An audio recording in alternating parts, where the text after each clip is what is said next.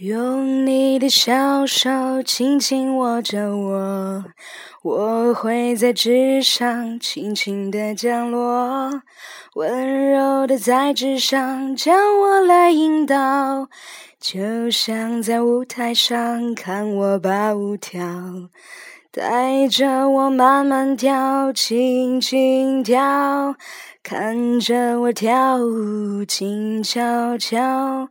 跳出圆圆的圈，直直的线条，你会写出字母来，真美好。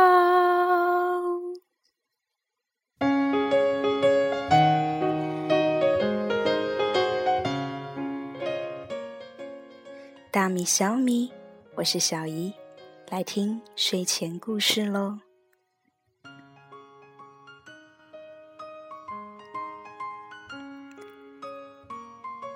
今天晚上，一起来听一听一个小男孩和一支小小铅笔的故事。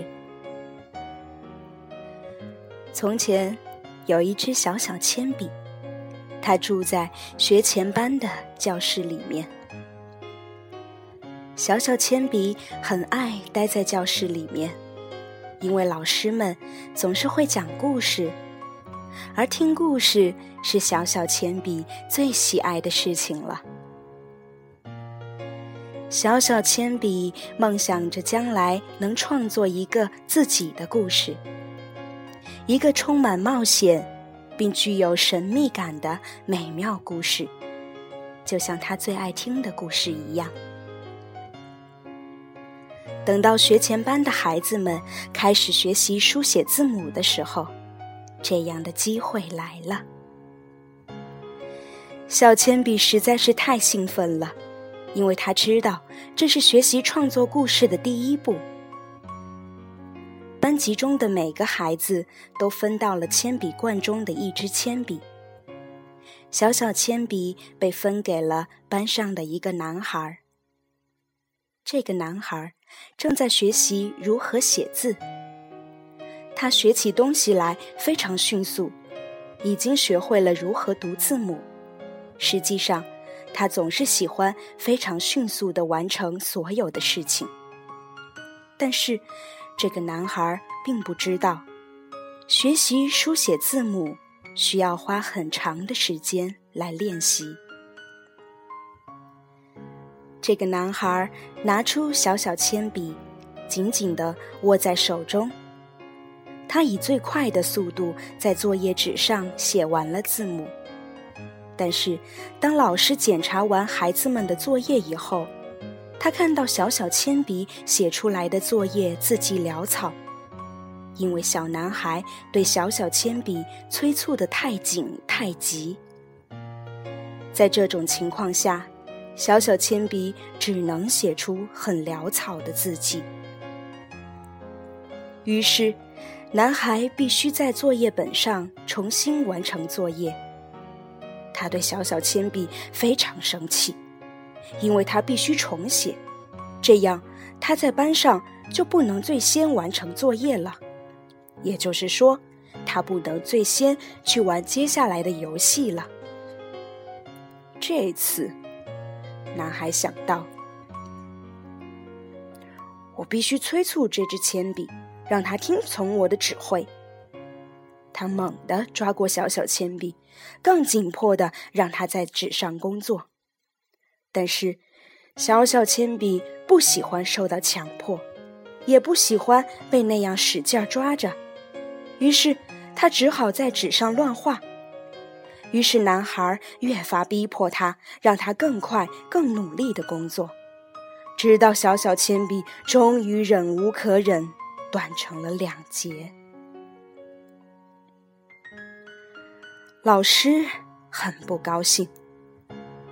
当孩子们去吃午餐的时候，他拿走了折成两段的铅笔，其中一节还可以用。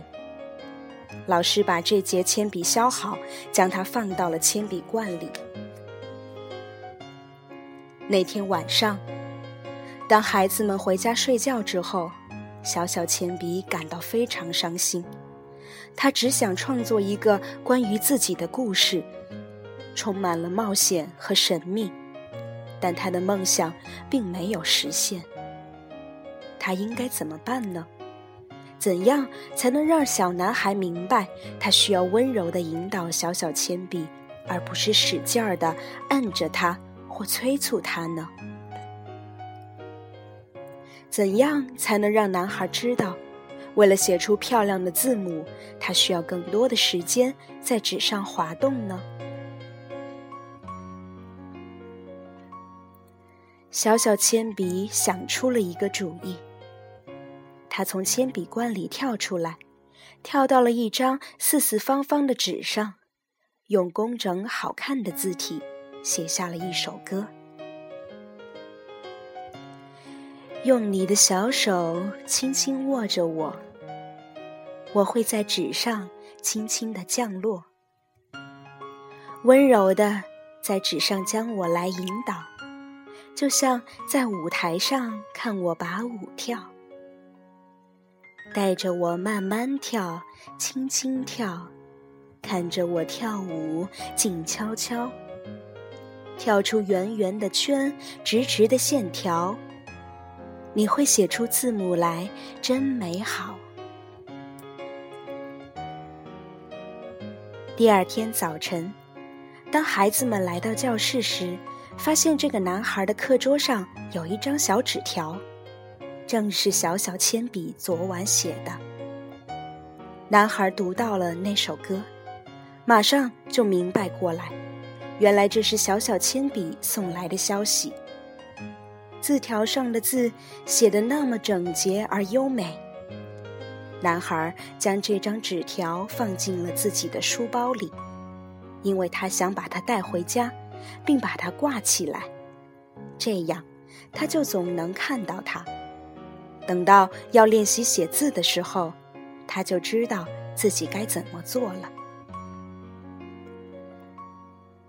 男孩花了很长时间，才学会按照歌中所说的方法握住小小铅笔。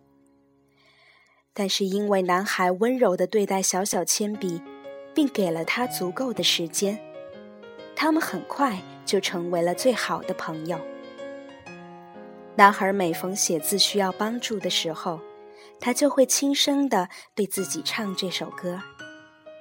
在小小铅笔的帮助下，男孩能够写出非常工整好看的字母了，就像歌中那样。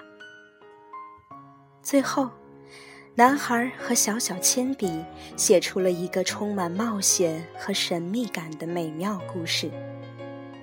但是。那是另外一个故事喽。你想创作一个属于自己的故事吗？